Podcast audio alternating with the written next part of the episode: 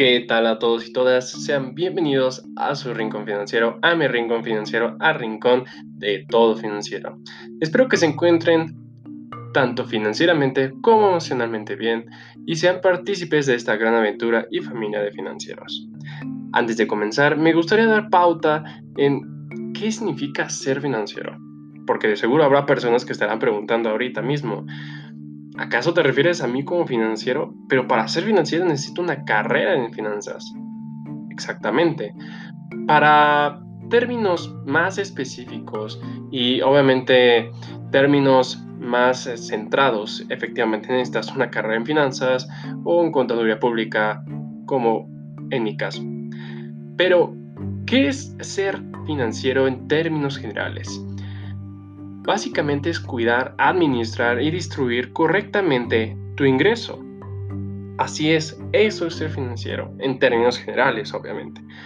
Aquí, en tu rincón financiero, en mi rincón financiero, hablaremos acerca de temas como el ahorro, inversiones, presupuestos financieros y un tanto sobre la vida personal y financiera, porque es demasiado, pero demasiado importante contar con una, buena vida personal y una buena vida financiera.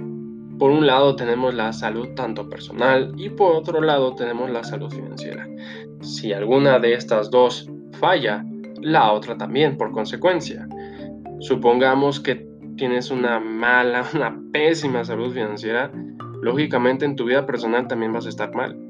¿Cuántos de ustedes no se han tronado los dedos, se han preocupado, se han estresado por pagar las deudas, por no tener suficiente dinero o ingreso o simplemente no saber cómo administrar su, dinero? Entonces, básicamente en este podcast cambiaremos ese chip.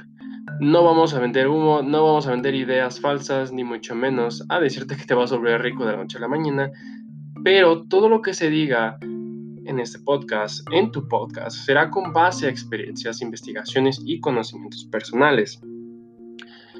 Eh, todo será parte como una guía, tú puedes tomarlo como una guía personal, una guía para tu cartera, una guía en tu vida personal, porque también tocaremos temas personales. No todo es dinero y dinero y dinero, sino también influyen mucho las emociones, lo que uno piensa, de acuerdo a lo que uno piense, de acuerdo a lo que uno sienta, también puede tener consecuencias en su cartera. Entonces, básicamente será como una guía y consejos personales. Sin más que decir, gracias a todos y todas por ser partícipes de este primer episodio de Mi Rincón Financiero. Los espero en el siguiente episodio y espero que se suscriban. También pueden seguirnos en nuestra red social Instagram por el momento, mi rincón-financiero. Nuevamente se lo repito, en Instagram, mi rincón-financiero. No olvides suscribirte y te veo en el siguiente episodio. Hasta luego, financiero.